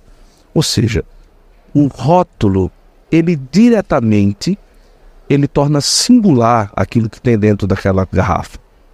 Sem o rótulo, eu levanto a possibilidade de pluralidade dentro daquela garrafa. Eu posso ter o tinto misturado com. Claro, ninguém faz isso, né? Mas o tinto misturado com branco, eu posso ter o tinto com um pouco mais de água, eu posso ter um suco de uva, eu posso ter um extrato de uva, eu posso ter tantas outras coisas. O rótulo, para mim, ele sempre vai ser limitador de relacionamento. né? Da, minha opinião, é uma opinião do Guto. Sempre vai ser. Por isso que eu não gosto. Eu prefiro ter a possibilidade de aproveitar o que tem dentro da garrafa sem saber o rótulo. Porque sempre vai ter ali alguma coisa que eu possa usufruir. E na minha opinião, é uma das maiores, entre aspas, doenças sociais que nós temos hoje dentro da igreja é a rotulação. Você é aquilo, você não presta. Você não pensa como eu, você é um copo que eu descarto e jogo no lixo. Né? É, na opinião do padre Joãozinho, qual seria o caminho dessa não rotulação, dessa, desse, de não seguir essa cultura do relacionamento descartável e do afastamento pela contrariedade de pensamento? Voltamos ao equilíbrio. Ah, existem muitos prejuízos de um pré-juízo, um julgamento prévio, de um pré-conceito, não é? Você aprisiona as pessoas naquilo que você pensa que ela é. Agora, a partir do momento que nós nos abrimos ao diálogo, né, então é possível reconhecer o que o outro realmente é e pensa e manter a sua convicção. O Papa Francisco é um modelo de homem aberto ao diálogo. A cultura do encontro é isso, não é? é? Existe um livro dele chamado Entre o Céu e a Terra, em que ele conversa com o Rabino Skorka, de Buenos Aires, quando ele ainda era é, arcebispo de Buenos Aires. E eles têm uma, uma conversa sobre o diabo, né? em que no final, ele como jesuíta, né, tem essa convicção, o Papa tem muitos textos sobre o diabo, sobre o demônio, e o Rabino não está dando muita atenção ao diabo, acho que é um mito, não é? E no final, com argumentos, o Papa é, chega a, um, a uma plataforma de diálogo entre as convicções judaicas daquele rabino e a sua convicção católica. Então, nós não precisamos fazer média, né? Não precisa colocar vinho branco junto com vinho tinto, né? É, e podemos até manter o rótulo de católico, não é? Porque o que é ser católico, não é? É ser voltado para o todo, ser aberto à totalidade, católos, não é?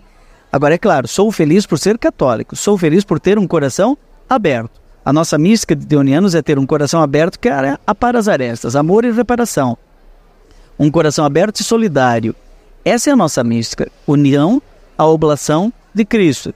Agora veja bem, é... eu não preciso também fazer concessões exageradas. Hoje eu acordei com uma, um pensamento recorrente na minha cabeça. Por, quando eu fui tomar banho, veio essa ideia aqui. Por que, que eu tenho que chamar aquela igreja da reforma de evangélica? Nós somos evangélicos. O católico é um evangélico. Eu tenho uma música que diz: Eu sou feliz por ser católico. Não tenho medo de dizer sou evangélico, batista, protestante, eu sou artista. Levo Cristo todo a todo irmão e no meu coração. Né? Ou seja, nós somos do Evangelho, nós somos do batismo, nós somos da Assembleia de Deus. Nós somos universais, não é a igreja universal. Aquela é uma igreja particular, uma igreja de um pastor, é uma empresa que alguém criou. Agora, a igreja católica é muito mais do que uma empresa. A igreja católica é universal. Essa é a universal. A igreja católica tem o Cristo todo para anunciar a todos. As igrejas protestantes têm uma parte de Cristo. Não tem o Cristo todo. Porque falta, por exemplo, a Eucaristia, falta o sacramento da ordem. Desde o seu fundador, ela tem fundador. Nosso fundador é Cristo. Então a Igreja Católica tem o Cristo todo. Se nós admitirmos colocar todo tipo de vinho dentro da garrafa, vamos cair num ecletismo, não é? E isso não é ecumenismo, ecletismo. Ecumenismo é abertura ao diálogo, reconhecendo que uma semente do verbo está ali e cresceu. Uhum. O Papa João Paulo II tem um livro maravilhoso, né? Foi escrito ali na virada do milênio, chamado Cruzando o Limiar da Esperança. Né? Super recomendo, porque nesse livro ele diz o seguinte: bom, nós somos católicos, temos todas essas sementes, né? É, temos o Cristo todo para anunciar a todos essa totalidade ou holos, católos, mas temos que reconhecer que algumas sementes caíram fora do nosso canteiro também e eles cultivaram melhor do que a gente. Uhum. Então, por exemplo, se tivesse um muçulmano aqui e desse meio-dia, né, ele ia virar para Meca, onde ele estivesse, eu vejo sentar o baté, ele vira, ele para de te atender, ele dá licença, ele vira para Meca e reza em voz alta. Eles são gente orante.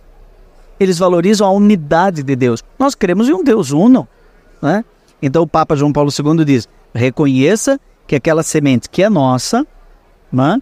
naquele canteiro cresceu e se desenvolveu. O hinduísmo, o Papa, diz, diz o Papa João, São João Paulo II, ele desenvolveu uma sensibilidade ecológica uhum. que muitos católicos não têm. Joga papel no, no chão, não reconhece a sacramentalidade da criação que o Papa Francisco defendeu na Laudato Si, não é? O shintoísmo faz isso, não é? E se você pegar algumas igrejas evangélicas, são muito mais conhecedores da Bíblia do que a maioria dos católicos. Então tem que reconhecer que aquela sementezinha ali cresceu e se desenvolveu mais do que aqui. Mas eu não preciso é, abrir mão do sabor do meu, do meu vinho, da minha identidade católica, só para dialogar. Não seria um diálogo, né? Verdade. Ele fica como eu, eu fico como ele. Ele diminui e eu diminuo. Não.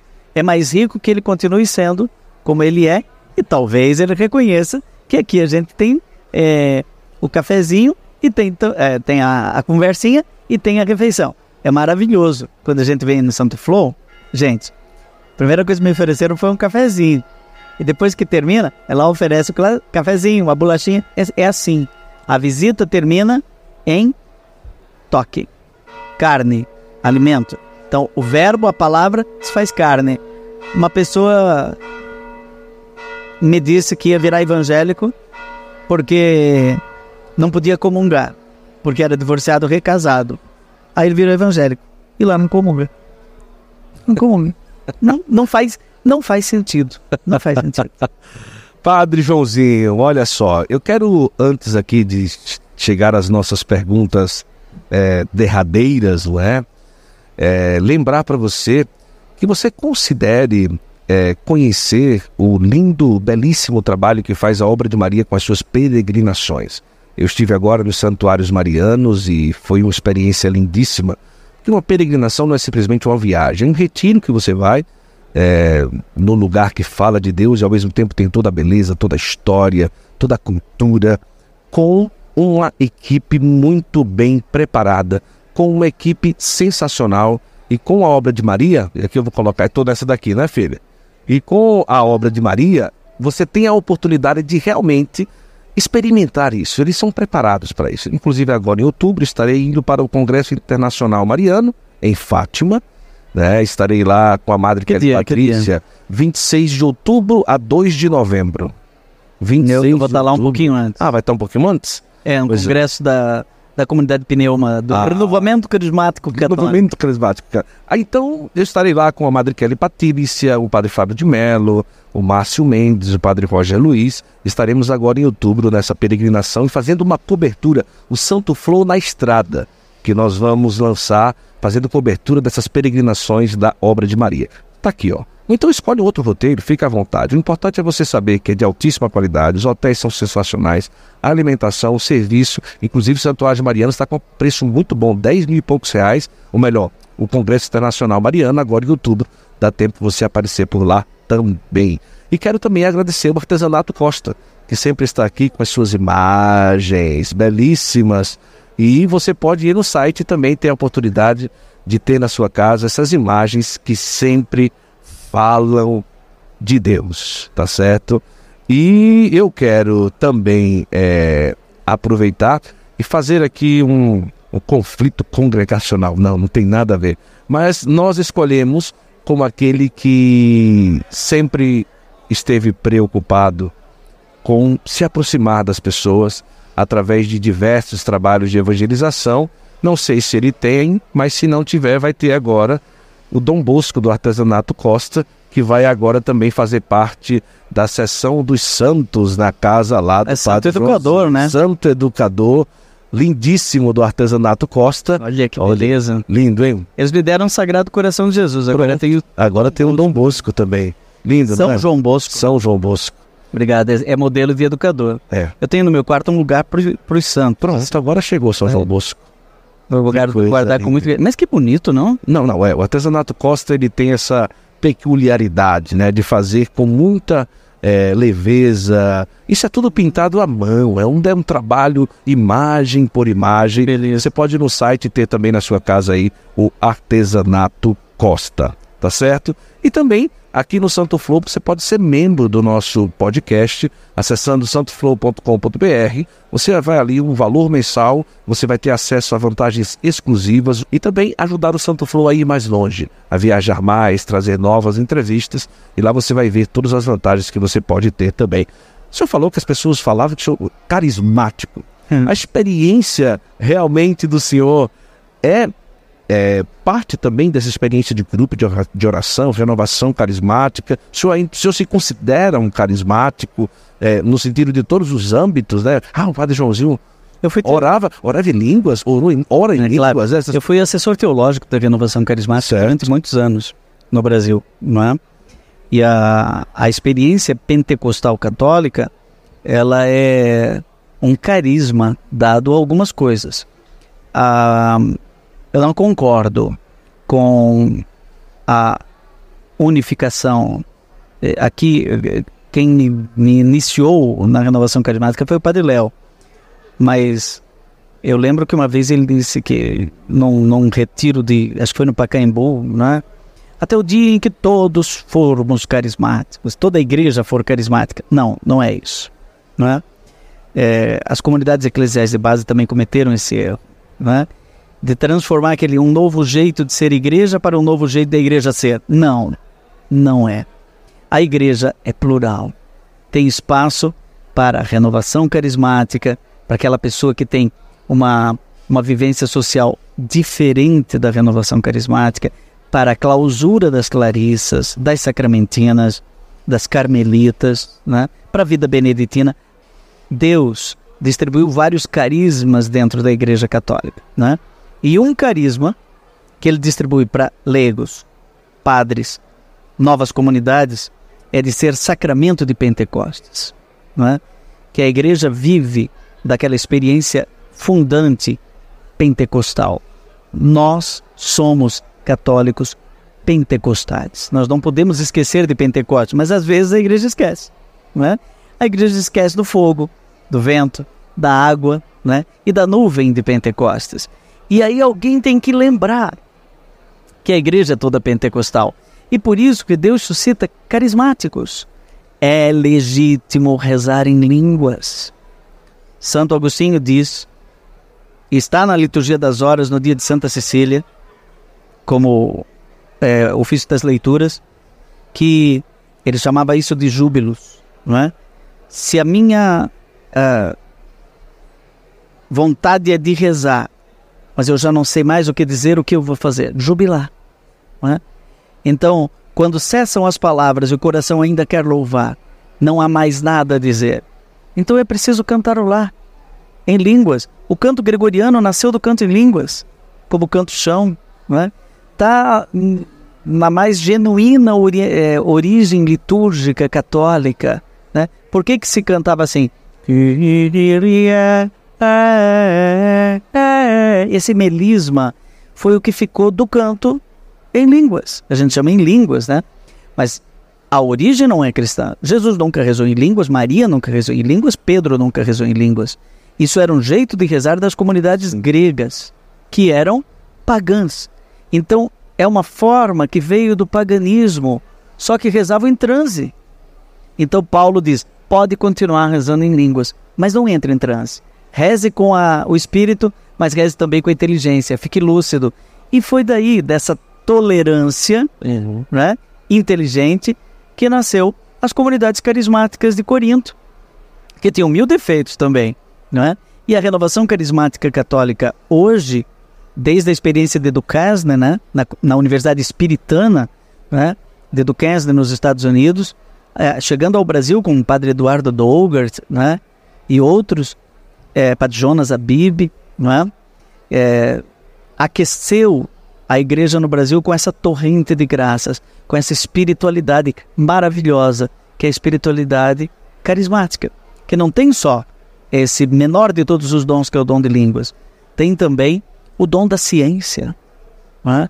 a palavra da ciência, o dom do conselho, os carismas ordinários e da pregação, por exemplo, o carisma de cura.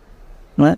Então, a Igreja no Concílio Vaticano II reconheceu, inclusive, a legitimidade dos carismas extraordinários. E hoje, ah, nas nossas comunidades, isso existe de norte ao sul, nas nossas televisões, não é? Sim. É, as pessoas se reconhecem, não estranham mais, né?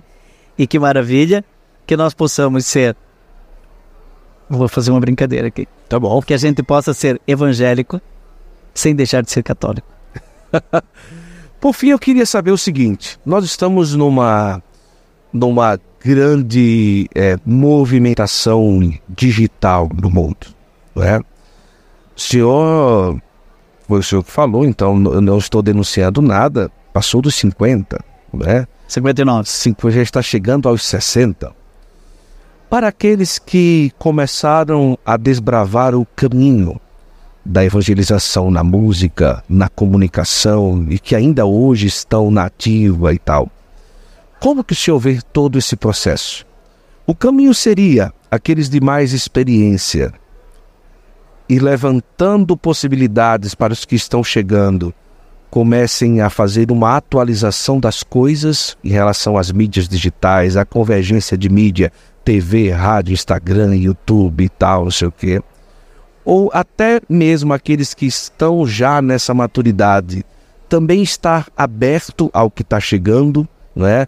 sem, destacar, sem descartar o que passou, está aberto ao que está chegando, ou é uma junção das duas coisas e como o senhor tem visto aí essa atualização do que está acontecendo em relação à comunicação e que a igreja tem que estar atenta porque o tempo está passando.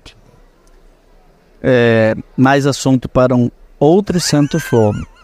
Mas para ser muito rápido, Aí, anota aí, anota aí. para ser muito rápido e sucinto, um novo mundo está chegando. E não é o mundo da TV É analógica, é o mundo digital. Esse mundo que mistura a universalidade do acesso 5G, não é? Com as criptomoedas, ambientes imersivos como por exemplo o metaverso, não é? E inteligência artificial. Tudo isso junto misturado, é? Vai gerar novos ambientes, né? Um universo paralelo, um universo que as pessoas estão vivendo mergulhadas nele mais do que na sua paróquia. Mais do que na sua paróquia. Então, não podemos perder o bonde da história. Santo Flor é um exemplo disso. É? Agora, passa pela descoberta de carismas, porque esse mundo é, digital é cruel. Ou tem carisma ou não tem. É verdade. Não, é? É, é- é- não precisa mais ibope. Não é? É, é número de seguidor, quanti- o quantitativo. Você entra no seu canal no YouTube, você sabe se está dando, se não está dando. Não é? E é olho no olho. Deu, funcionou. Já é, É carisma. é carisma e já fez a cabeça. Senão, o meu sobrinho vai ficar no joguinho eletrônico e vai odiar a catequese. E nós perdemos a geração em 10 anos. Em 10 anos a gente perdeu a juventude e as igrejas estão vazias. Porque os velhinhos vão morrer, né? E, e vão morrer comprando pelo, pelo celular, não é? Ou seja, também entrando no ambiente imersivo. Não tem mais retorno, não é? Então, a pandemia nos deu a oportunidade de fazer uma escola digital. E alguns fizeram e voltaram atrás. Se reanalogizaram, né? Santo Flor ah, surgiu na pandemia, Ah, é Um logo, pouquinho antes? logo quando já estava melhorando, né? 2020, isso mesmo. Foi 2020. Junho de 2020. eu Então, em plena pandemia, em plena escola digital provocada por uma situação dramática mundial, não é? É, só acho, 2021, julho de 2021. Desculpa, perdão, vai lá. eu só acho, mas eu só acho que tem um detalhe que a Igreja Católica vai ter que enfrentar, que é o imprimato. O que, que é isso? No direito canônico está lá que para publicar um livro tem que ter níquel obstat e depois imprimato. É, não sei se nós vamos chegar nesse ponto de regular o carisma digital como pertencente a uma igreja local. Você é de que paróquia? Paróquia de São Miguel, Juazeiro do Norte, Ceará. Quem é o bispo? Dom Magnus aí. Você conversou com ele? Diz, ó, quantos, quantas pessoas o senhor atende, eh, atinge por, por mês nas suas celebrações? Ele vai dizer, ah, 5 mil. Aí, é, não, eu queria dizer que eu estou atingindo 5 milhões. Mais, né? Você Exato. falou, vai mais. Mais do que 5 milhões, né? É, hoje 20 milhões de views. 20 milhões de views. Você precisa conversar sério com o seu bispo. Para ter o uso de ordem, isso é coisa de pátria, uso de ordem. Eu não posso celebrar numa diocese se eu não tenho uso de ordem. É, Hoje nós temos um influenciador digital que tem mil ramificações, mil fontes, e ele não tem, não congrega com sua igreja local. legal, isso aí. Então, é, é só esse ponto. Mas não é porque os influenciadores não querem. faço parte de um grupo de influenciadores digitais da CNBB, só padres, né? E eu vou te dizer, nós estamos propondo ao departamento, a, a, a, lá, a, a, setor de comunicação da CNBB, né? Vamos chamar por um encontro. Você viria, não viria? Claro. Um encontro de. Com todo gosto. Vamos terminar dessa maneira. Eu provoco, está aqui provocando a Igreja Católica no Brasil, a um encontro fraterno de influenciadores digitais. Aqui, por esses corredores, ontem, anteontem, eu encontrei, se somasse todos os seguidores, daria mais do que a população brasileira. Daria mais do que 200, 300 milhões de seguidores. Hoje você calcula quantos seguidores do Santo Flow? Inscritos são 200 mil, mais 155 do Instagram, 450 mil, aí tem TikTok, vai aí para perto de meio milhão. É. Eu tenho um milhão de seguidores nas redes. Padzezinho vai passar aqui daqui a pouco. Ele tem quase 2, 3 milhões. Sem fazer esforço. Outro dia ele deletou o Instagram dele sem querer. 300 mil seguidores para lata de lixo, ninguém mais achou. Ai. Aí ele criou de novo. E já tá com um monte de seguidores novo. Que é assim, gente. Então isso tem que ser levado a sério. É. Esse Santo Flow não é uma brincadeira, é uma catequese. Então, Catequistas Brasil, é, enfim, a Expo Católica reúne esses influenciadores. E graças a Deus, ali em 1994, quando eu estava começando a ser padre, a igreja suscita um padre Marcelo Rossi, suscita uma rede vida de televisão, é? que tem uma linguagem que muitos padres e bispos não entenderam. Usar em maisinho e subir. Eu tinha gravado. O padre Marcelo pega, grava, explode, né? Uma outra linguagem. Padre Patrick, meu querido, né? Talvez não esteja entendendo o padre. Ele já veio aqui. Veio? Já. Foi o segundo convidado. O padre que mistura amor com humor. Quantos milhões? Milhões, né? É uma outra linguagem. Outra linguagem. né? Então nós estamos discutindo uma questão de linguagem. Só que tem que, ter congre... tem que congregar. Senão, fica todo mundo atirando cada um para o seu lado, vai criar uma nova igreja. A igreja do Santo Flow. Te interessa? Não, não, Não. não, não. Não, de jeito nenhum. É, Pronto, falei. aqui, tem no site, Espiritualidade Conciliadora. É só entrar, né? S- Edições, S, edição SCJ, é, editor SCJ. E dá o meu também aí, meu, trocar, vamos trocar livro aqui Vamos lá. Com, com o Padre Joãozinho também. Vou colocar aqui Santo Flow. É, flow é com W, né? Isso. Guto. E aquela que manda em você? Zulene, bote Zu. Mas se quiser botar Zulene, tá dentro da minha bolsa cinza, tem, filho. Eu trouxe também, tá? No bolso maior.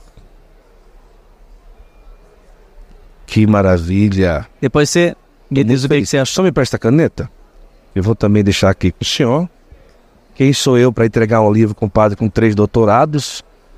Mas aqui não tem é, al- alto nível como o senhor, mas pelo menos tem o meu coração. Vou deixar aqui também da pós-graduação em Mariologia para você divulgar. E é, Esse livro aqui vai contar, padre, um pouco daquilo que eu vivi por quase quatro anos morando com um bispo que faleceu no Covid, Dom Henrique. Dom Henrique, meu amigo. Dom Henrique, né? Que às vezes, muitas vezes, foi até rotulado de tantas e tantas coisas, mas o senhor conheceu, não foi? Foi, conheci Aracaju ainda. Em Aracaju? Oh, que maravilha. Então vamos trocar aqui, vamos deixar aqui. Sair com uma biblioteca daqui, ó. Ai, coisa boa. Pelo menos no, no avião, né?